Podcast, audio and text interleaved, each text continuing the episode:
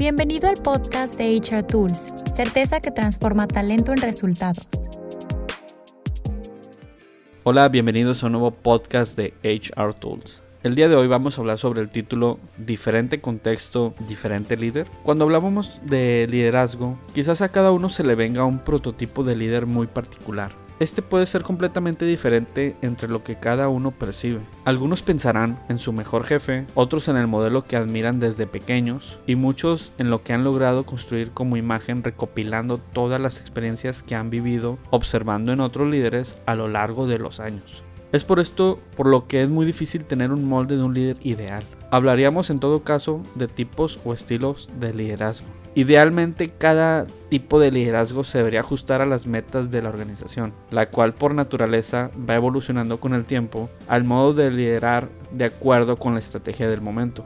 Así el tipo de liderazgo en el ámbito de los negocios determinará cuál es el correcto para obtener el éxito y los resultados. En un artículo de la web americana Fast Company se habla sobre la diferencia entre líder y un gerente de una forma muy acertada. Un gerente se asegura de que los miembros de un equipo tengan todo lo necesario para ser productivos y exitosos. Un gerente suele imponer su dirección, opinión y hasta inspirar temor. Y por otro lado, un líder puede ser cualquier miembro de un equipo que piensa fuera de la caja o que tenga habilidades o experiencias que pueden ser útiles para el resto del equipo. Por ende, el líder tiende a escuchar, compartir el éxito con el equipo y generar entusiasmo e inspirar a mejorar.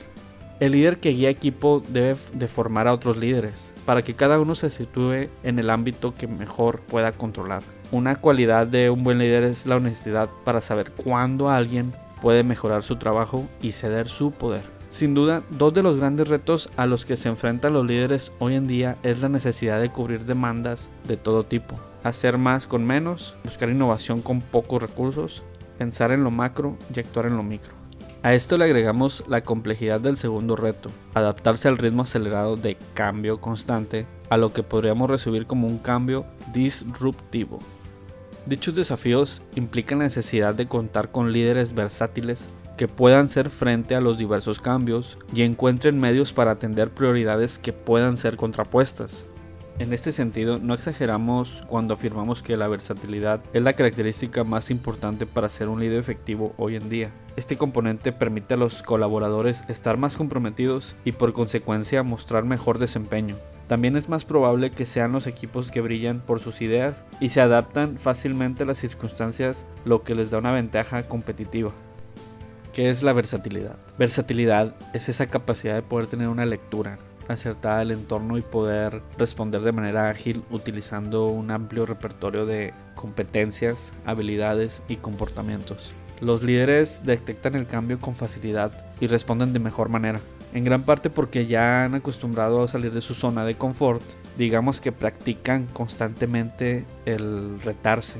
Para profundizar sobre este concepto, traeremos el modelo de Leadership Versatility de Robert Kaplan y Robert Kaiser. Ambos desarrollaron inclusive una herramienta para valorar la versatilidad en dos pares de dimensiones de liderazgo, directivo y participativo, estratégico y operacional.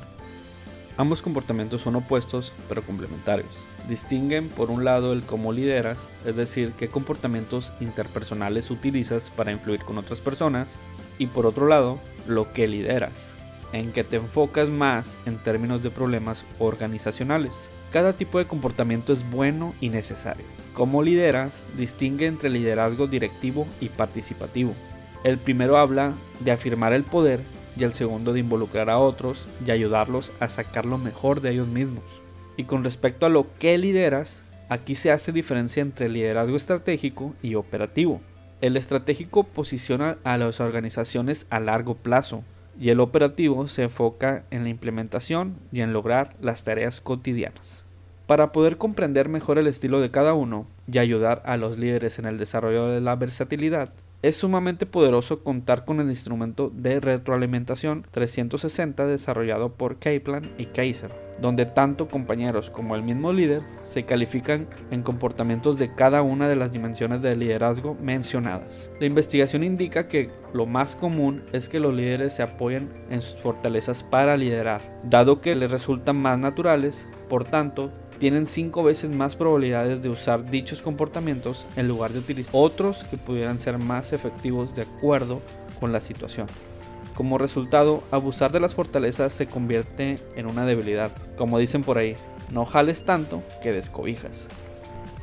Entonces, para ser más efectivo como líder, tendríamos que desarrollar aquello que nos falta y la habilidad de discernir en qué situación utilizar cada dimensión. Por ejemplo, al estar supervisando los detalles de un proyecto, ¿podría el líder al mismo tiempo mantener un ojo en el panorama general?